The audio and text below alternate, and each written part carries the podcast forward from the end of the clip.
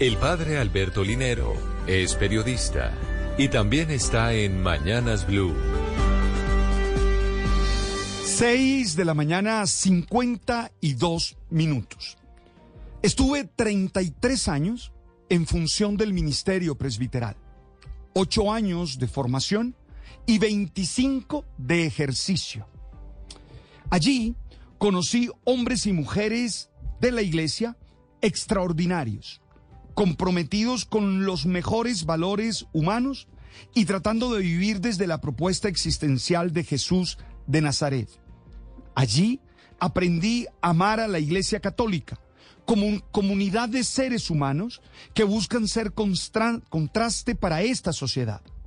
Sin embargo, por las noticias, me encontré con que algunos presbíteros y obispos cometían un crimen terrible al abusar sexualmente de niños y niñas, y en algunas ocasiones encubrían esas situaciones.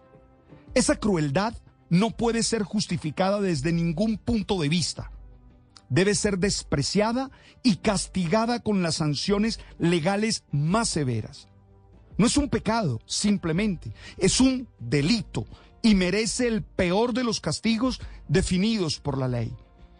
Algunos creyentes en vez de agradecer a quienes investigan estos casos y los hacen públicos para que sean enjuiciados los culpables, se cierran en una actitud de gueto y tratan de justificar y defender esto que es malvado.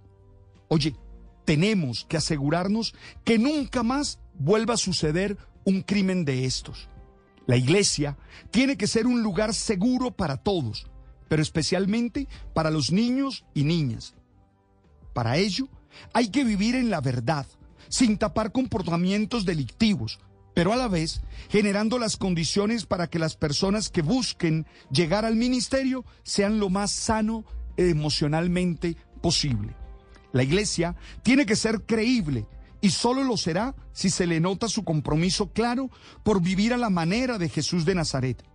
Por eso celebro la decisión de los obispos colombianos, reflejada en palabras que dijo Monseñor Luis Manuel Alí, el secretario general de la conferencia episcopal. Abro comillas.